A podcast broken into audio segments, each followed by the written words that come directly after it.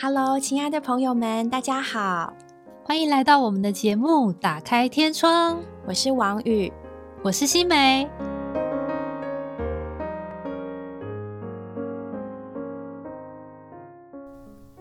Hello，亲爱的朋友们，又到了我们打开天窗的时间。今天新美和我想和各位谈一件可能不是那么愉快的话题。在最近的奥斯卡颁奖典礼上，发生了言语暴力和行为暴力的事件。据我们所知，威尔史密斯他出拳教训了出言不逊的主持人。那对这件事件呢，我们大家多多少少都有一些的了解。不知道新美，你对于这个事件有什么看法呢？一开始是觉得，哇，居然在这么大的场合上直接痛殴主持人，有点修养不够吧？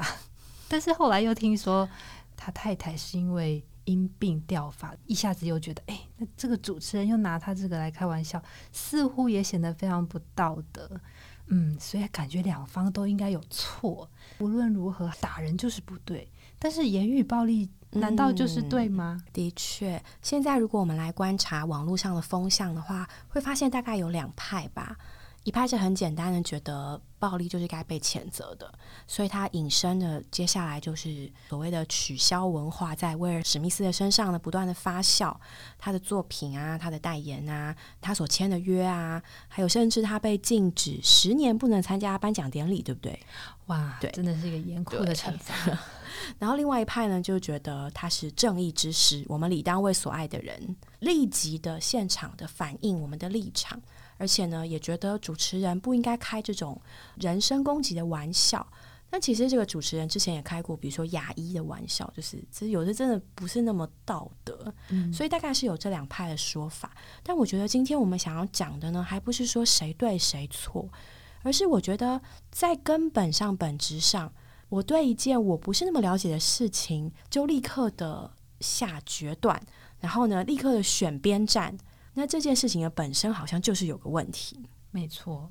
诶，我这几天在社群媒体上看到一篇文章，是一位小学老师在他六年级社会课任教的三个班上，他就着这个事件跟学生们实验性的互动、表决还有讨论，然后就呈现了一个我觉得相当有趣的现象，我也想跟大家分享。首先呢，这个老师他先不管学生是否得知这个事件。他就直接告诉学生，脱口秀主持人克里斯洛克在奥斯卡颁奖典礼上拿威尔史密斯老婆的光头来谈论，结果当然威尔史密斯不爽啊，上台打了他一巴掌。同学举手表态是否支持威尔史密斯的举动，然后他统计三个班的人数啊，大约是四成的学生支持，这时候还没有过半哦。然后接着这个洪老师就来播放事件的整个影片。那当学生得知到威尔史密斯的老婆是因为生病掉发，却被克里斯洛克拿来开玩笑，这次的表态结果就立刻飙升到九成支持威尔史密斯揍他。那接下来洪老师又告诉学生们说，嘲讽啊、开玩笑当然是一种言语暴力，可是打人却更是严重的暴力。我们先不论克里斯洛克的言论是否构成公然侮辱。克里斯洛克他事后也有讲说，他不知道威尔史密斯的老婆是因为脱发症才会剃光头的。那洪老师就问学生说，如果没有给对方解释道歉的机会，就直接诉诸暴力，这样的行为是否恰当呢？对，这时候同学们的表态结果，支持直接揍他的人又降回到了四成。嗯，然后非常有趣。对，洪老师又接着告诉学生说。威尔·史密斯是一个家暴的目睹者、受害者，对。所谓的目睹儿，对对，因为他常常看。暴力的东西，在他心里面其实是会引发他一些深层无法控制的反应的。吼，没错，要看到妈妈常常被他爸爸殴打，然后有的时候打到真的是很凄惨，所以他就发誓说他要守护自己的家人。然后刚好他这次入围的角色好像也是对。捍卫家人的勇者，对对。对，所以他可能是因为触景生情，对，就产生了这个行动。那就一下子听到克里斯洛克可能是无心，但可能也是蓄意的嘲讽，他那里面的情绪就上来了，就立刻选择说我要保护自己的家人，然后呢，学生们听完了洪老师的这一番的说明之后，支持威尔史密斯打人的又飙升到八成左右。最后，洪老师就解释说，这个奥斯卡是将近九十四届以来头一次发生暴力事件，而且这个画面放送出去会有上亿的人在那里收看。奥斯卡主办单位正在考虑取消威尔史密斯影帝的资格，甚至会追回他的小金人。那克里斯洛克如果提告的话，威尔史密斯将面临六个月的牢狱之灾哦。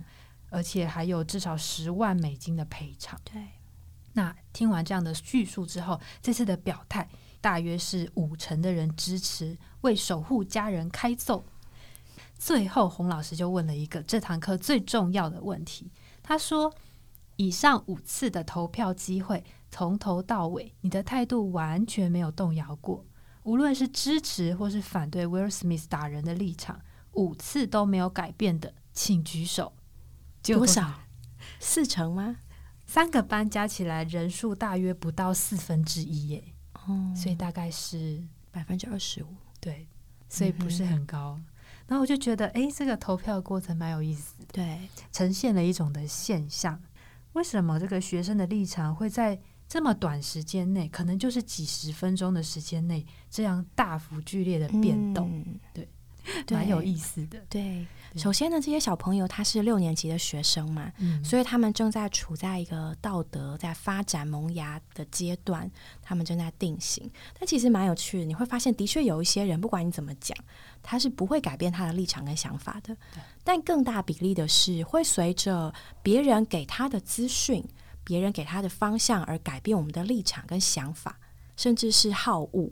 那所以其实我们就可以发现，哎，我们这个人是很容易被媒体所喂食给我们的东西而改变的，被带风向。对，而且即便哦，你看他们都看过了影片，可是你知道吗？就连看过了真实的影片的呈现，那人人还是会有不同的解读。看过了这个，你觉得哦，我知道发生什么事情，可是我们只知道那段时间发生了什么事情，我们不知道背后的原因，我们不是当事人，不是相关人，所以其实我们都不知道事情的全貌。但是呢，就可以凭着别人给我们的解释方式跟方向，有这么巨大的改变，这真的是个非常有趣的现象。对啊，然后洪老师他就说，他在这个实验当中，他自己是扮演着一个，比如说像。政治人物啊，或者是社群媒体的这样的一个角色，每一次的实验，他就蓄意喂养他们一些片段的他们想要知道的一些资讯，就有超过七成以上的人是在这个过程中就被操弄，所以产生这个立场反复的情况。其实这个是一件很大的事情诶，如果我们想说，我们的呃社会应该考虑的是公益，媒体应该报道的其实是真相，但如果有人故意要操弄舆论的话，他只要给你你知道的讯息就好，某一部分的真相。对，对我不利的，我就一概都不提。这样慢慢的呢，就可以透过一种愚弄的手法，就让人就变得很偏颇，然后甚至是可以为着一些根本不是真实和真相的事情，就为他始终的奉献你自己。这样的现象其实是蛮可怕的，是令人担忧的。而且这个现象在全球。特别是在台湾，应该算是严重的嘛？对，这算是比例蛮高的。对，嗯，所以洪老师就提醒学生说，我们在认识或者说在看任何议题和政策的提出，我们都要学会独立来思考。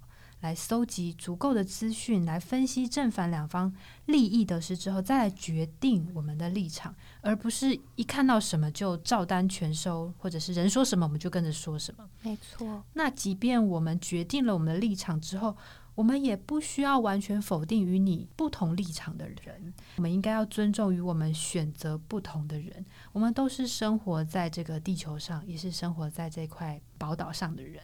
所以，我们其实都希望这个地方越来越好，只是我们的想法不同，所以我们也需要学习尊重。没错，我想分享一点，在《人类大历史》这本书的作者哈拉瑞，他在他最新的一本书，就是《二十一世纪的二十一堂课》里面，他就讲到一点话，他讲到现代人的无知。一面来说呢，我们所接受到的讯息是前所未有的多。但一面呢，我们的无知可能也是前所未有的多。就比如说拉链好了，我们每天谁不在用拉链？但是真的要你讲，诶，拉链怎么运作的？你身上穿的拉链怎么来的？诶，其实我们讲不太出来吼。我们现在几乎我们身边的每一个东西，都是有赖于别人的专业知识来提供的。在现代这种社会呢，就会产生一种知识的假象。虽然我们懂得的很少，可是我们却觉得自己懂得的很多，因为我们把别人脑中的知识、别人的理解、别人所看到的，都当做是我们自己的。我读一段话给各位听众听哦。他说呢，世界正变得越来越复杂，而人们就是无法意识到自己对一切有多么无知。因此，有些人高谈阔论如何因应气候变迁和基因改造作物，但其实我们对于气象学、生物学几乎一无所知。有些人强烈主张该如何应付伊拉克或乌克兰，却其实连这些国家所在地图的哪里都找不到。人类很少能够认清自己的无知，因为他们就是一直待在如同回声式的同温层里，往来的都是与自己思想相近的朋友。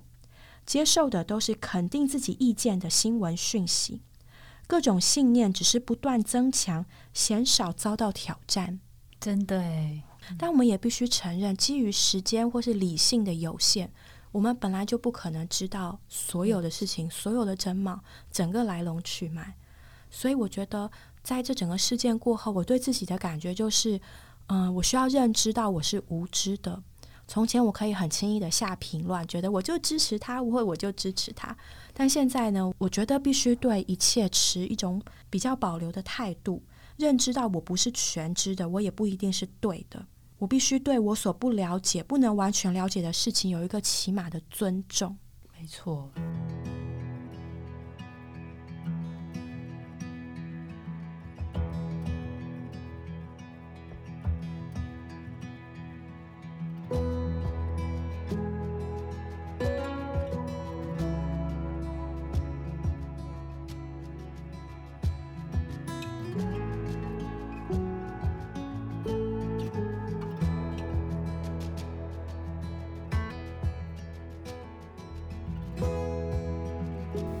回过头来，我觉得相信很多人在看完这个新闻之后，都会有自己的见解。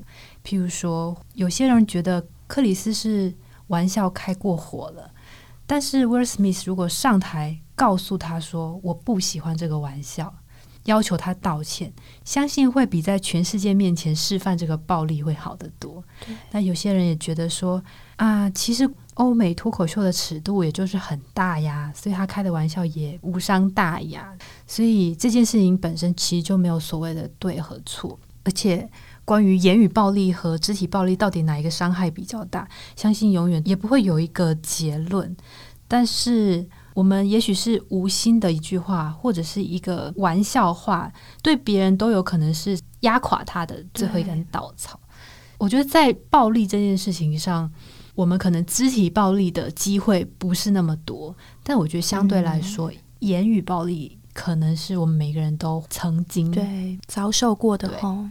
对，没错。嗯，他让我想到主耶稣在路加福音十一章，有一个法利赛人就请耶稣同他吃饭，那耶稣就进去坐席。这法利赛人看见耶稣饭前不先洗手，就很稀奇，因为呢，法利赛人是一个非常严谨的教派。他们觉得饭前都要洗干净手才是洁净的，如果你没有洗手呢，就是不洁净的。所以他就很稀奇，诶，主耶稣你怎么不洗手？好脏！我们先不要用现在防疫的观点来看这件事情，我们就事论事。我在想呢，主耶稣都跟这个法利赛人一起吃饭，他怎么会不知道他在想什么、做什么？但是呢，主在这里呢，其实是有他的目的的。他就借这个机会来提醒这个法利赛人说：如今你们。洁净杯盘的外面，你们里面却满了勒索和邪恶。无知的人呐，那造外面的不也造里面吗？所以，其实就着暴力这件事情来看，我们不得不很诚挚的说，在你里面的跟你发出来的，它其实有什么两样呢？嗯，就着人社会的法律来看，的确呢，法律是人道德的底线，你不得。出手伤人，什么勒索啊，或是恶意重伤啊、毁谤，是有一条底线在那里的。但是我想问的是，难道我们是活在那个底线上下吗？我们并不想要成为这样的人，我们也不是这样的人。所以呢，其实主耶稣来摸这件事情的时候，我们就看到他是更在意人里面的情形。他好像在跟这些人说：“无知的人呐，你以为人看不见你里面的罪，神也看不见吗？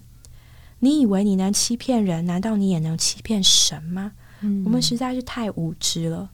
我觉得坐在电视的另一头，或者是键盘、荧幕的另一头，当我在那里发出批评的时候，我以为我可以说点什么，但其实我不得不承认，那个苦读，那个对人的不尊重，其实它也在我的里面。嗯，那其实这件事情可能没有发出来，但它都在我们的里面。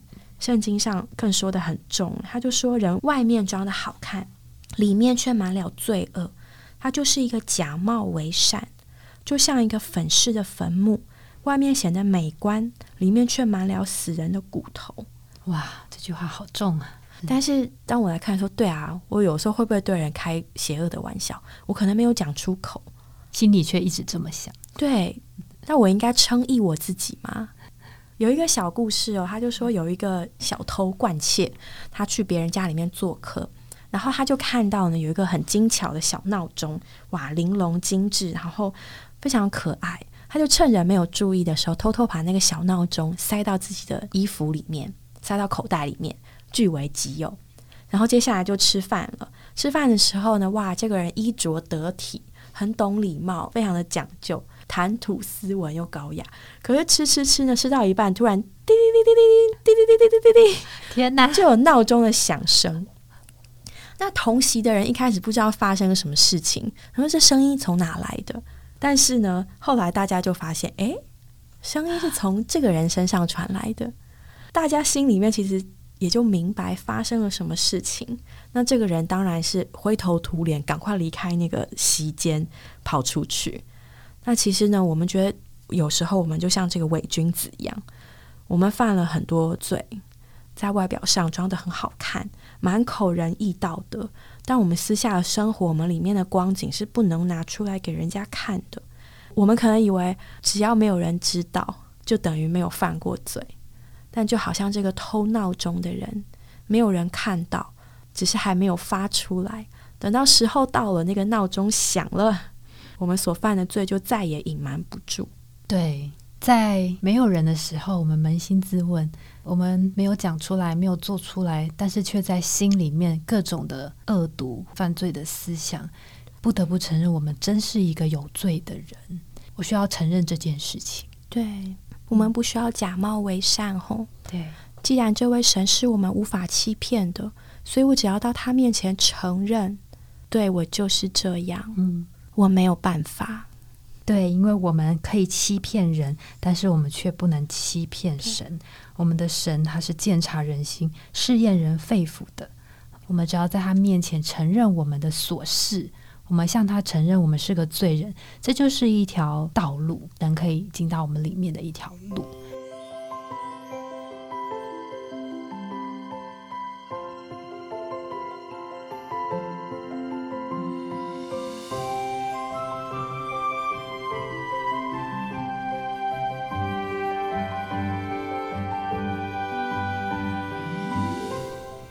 新梅有提到，另外一面来说，我们也都曾经是这些言语暴力或者某些暴力下的受害者。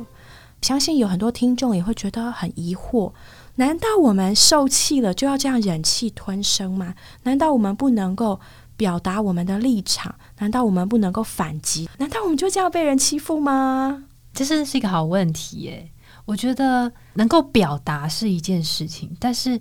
我们表达的那个高度，嗯，就是你可以出拳揍人了，这是一种表达方式。你也可以有一个更有高度的表达，那取决于你是怎么样的人吼。对，假设 Will Smith 上台之后，他告诉克里斯他不喜欢这个玩笑，甚至是他假装他要出拳，对他收回那个拳。对我有想过，哎。我是事后诸葛嘛，就是在一个很理性、事不干己的状况，我去想说，好，如果我是他的话，我要怎么样？我可以冲上台去，我可以挥起我的拳头，可是在我的拳头要碰到他的那一刻，我把我的手收回来，然后告诉他，我不打你，不是因为你对，更不是因为我赞同你，也不是因为我胆小，而是我不是那样的人。我里面呢，保护我的家人的心情呢，足以让我揍你。但是呢，因为我不是这样用暴力伤害的人，所以我把我的手收回去。嗯，我同样，我也希望你把你那些不该讲的话收回去。哇，这个力量远比伸出来的那双暴力的手强大的许多诶，但前提是我们要是一个这样的人吧。我想表达的是，我们不是一个胆小或者只想忍气吞声的人。我们不伤害人，不以暴制暴，因为我们不是那样的人。嗯，暴力不是我我这个人，对，伤害别人不是我这个人。就像刚刚新美说的，我们里面的自尊跟自重，让我们不做出这样的事情来。嗯，而且换个角度来想，你也不想要成为一个被伤害的人嘛，所以你就不要去用同样的方式伤害别人。曾经听过一个小故事哦，有一个脾气很坏的小男孩，有一天他的爸爸给了他一包钉子，要求他每次发脾气的时候就用铁锤在一个木头上面钉一根钉子。结果呢，第一天这个男孩就钉了三十七根钉子，脾气真的不太好。就过了几个星期，这个男孩就慢慢学会控制了他的脾气，在木头上钉钉子的数目就逐渐的减少。最后，男孩就变得不爱发脾气了。他把他自己的转变告诉了爸爸，他爸爸就告诉他说：“如果你能够坚持一整天都不发脾气，你就可以从木头上拔下一根钉子。”经过了一段时间，男孩就终于把木头上所有的钉子都拔掉了。他的爸爸拉着他来到木头旁边，对他说：“儿子啊，你做的真好。”但是呢，你看那些钉子在木头上留下那么多的小孔，这个木头已经不是原来的样子了。所以，每当我们向人发脾气的时候，可能不是出拳，但是我们的言语就像这个钉孔一样，会在人们的心里留下很多的疤痕。对，无论我们说了多少次的对不起，但那个伤口已经造成了。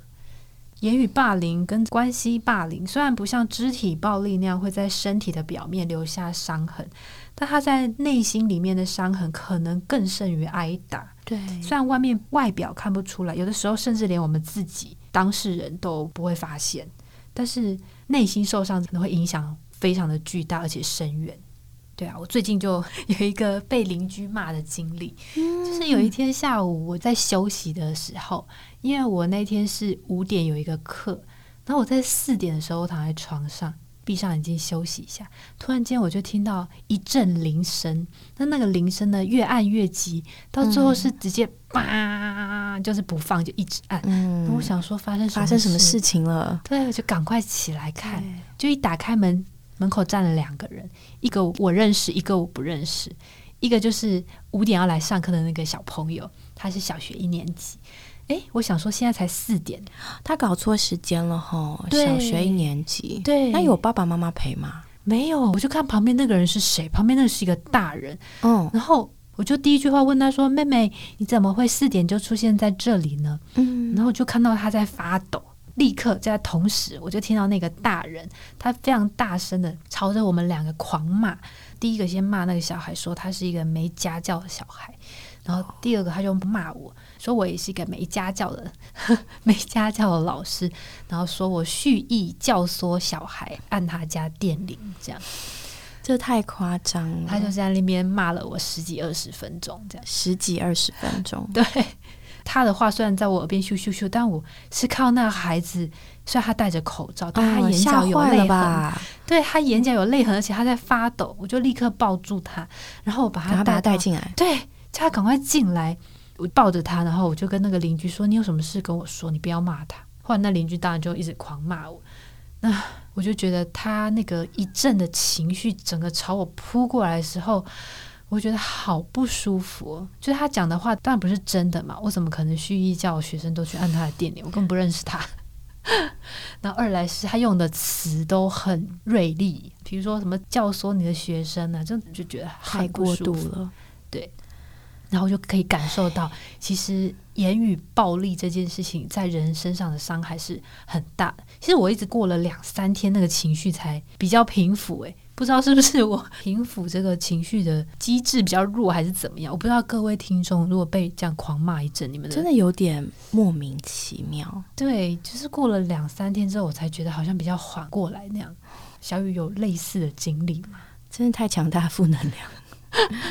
嗯，有一次我在路上骑脚踏车，我碰到了一个人，他骑着一个三轮铁车，然后后面载回收物，然后旁若无人的在人行道上这样骑骑，然后一直不断的叮叮叮叮叮，就是要把他面前所有人都赶走。然后那个在路上横冲直撞，让你觉得阿北你是不怕死哦，真的那种感觉呢。我事后想想，我觉得他应该是有点问题。然后那时候绿灯了嘛，就有人骑车，有人走路，就骑在后面。然后他突然在路中间的安全岛。罗斯福路上面停下来，然后后面人当然跟着停嘛。然后停下来，他就突然下车走过来，对后面，我不知道是对我还是对我附近的人，因为那时候不是只有我在那边，就挥起他的手，然后在那里大叫，然后骂一些不是很好听的话。我不知道他到底要表达什么，但是他的确是冲着我这个方向的人。然后，但那时候我注意力完全没有在他身上，而且我也离他。有点距离，我也没碰到他，所以我就觉得他应该不是在跟我讲话吧，然后就直接骑走了。后来才想到，哎，不对，他好像是在骂我，哎，可是跟我什么关系呀？就整个就是很莫名其妙。对啊，我相信很多人可能都有类似的经验，就是无端受辱。对，这词用太好了，无端受辱，莫名其妙。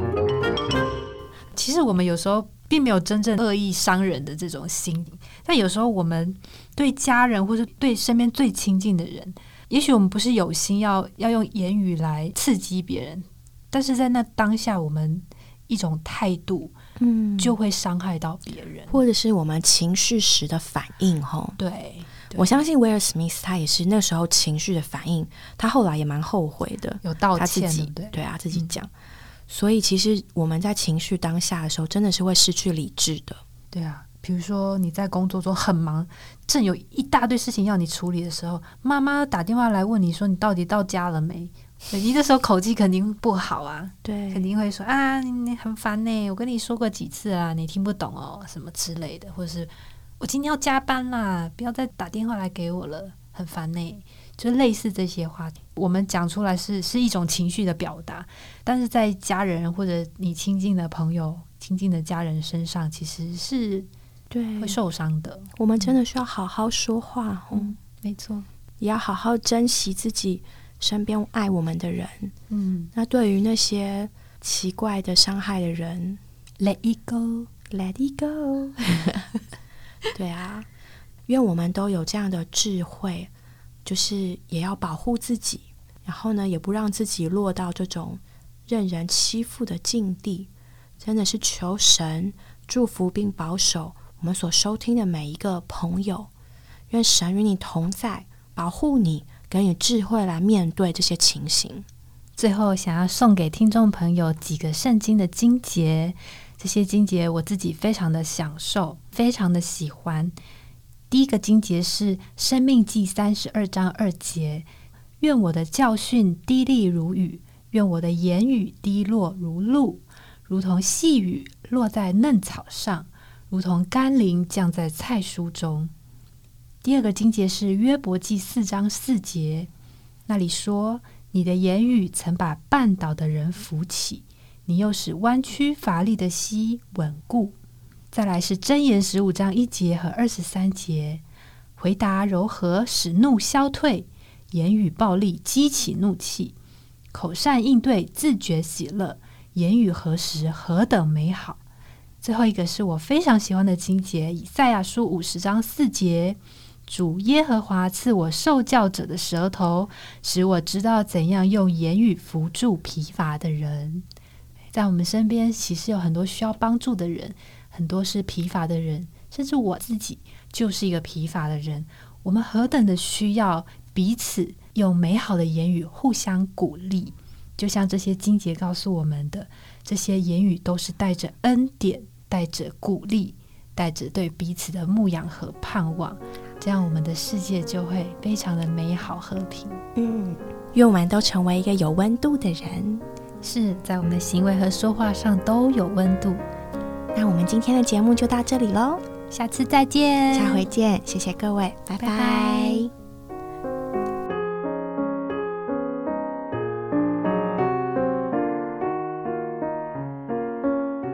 我们今天的节目就到这里结束了，谢谢各位的收听。如果你有想和我们说的话，欢迎留言或来信给我们，也别忘了在 Podcast 平台上订阅我们。我们下周再见喽，拜拜。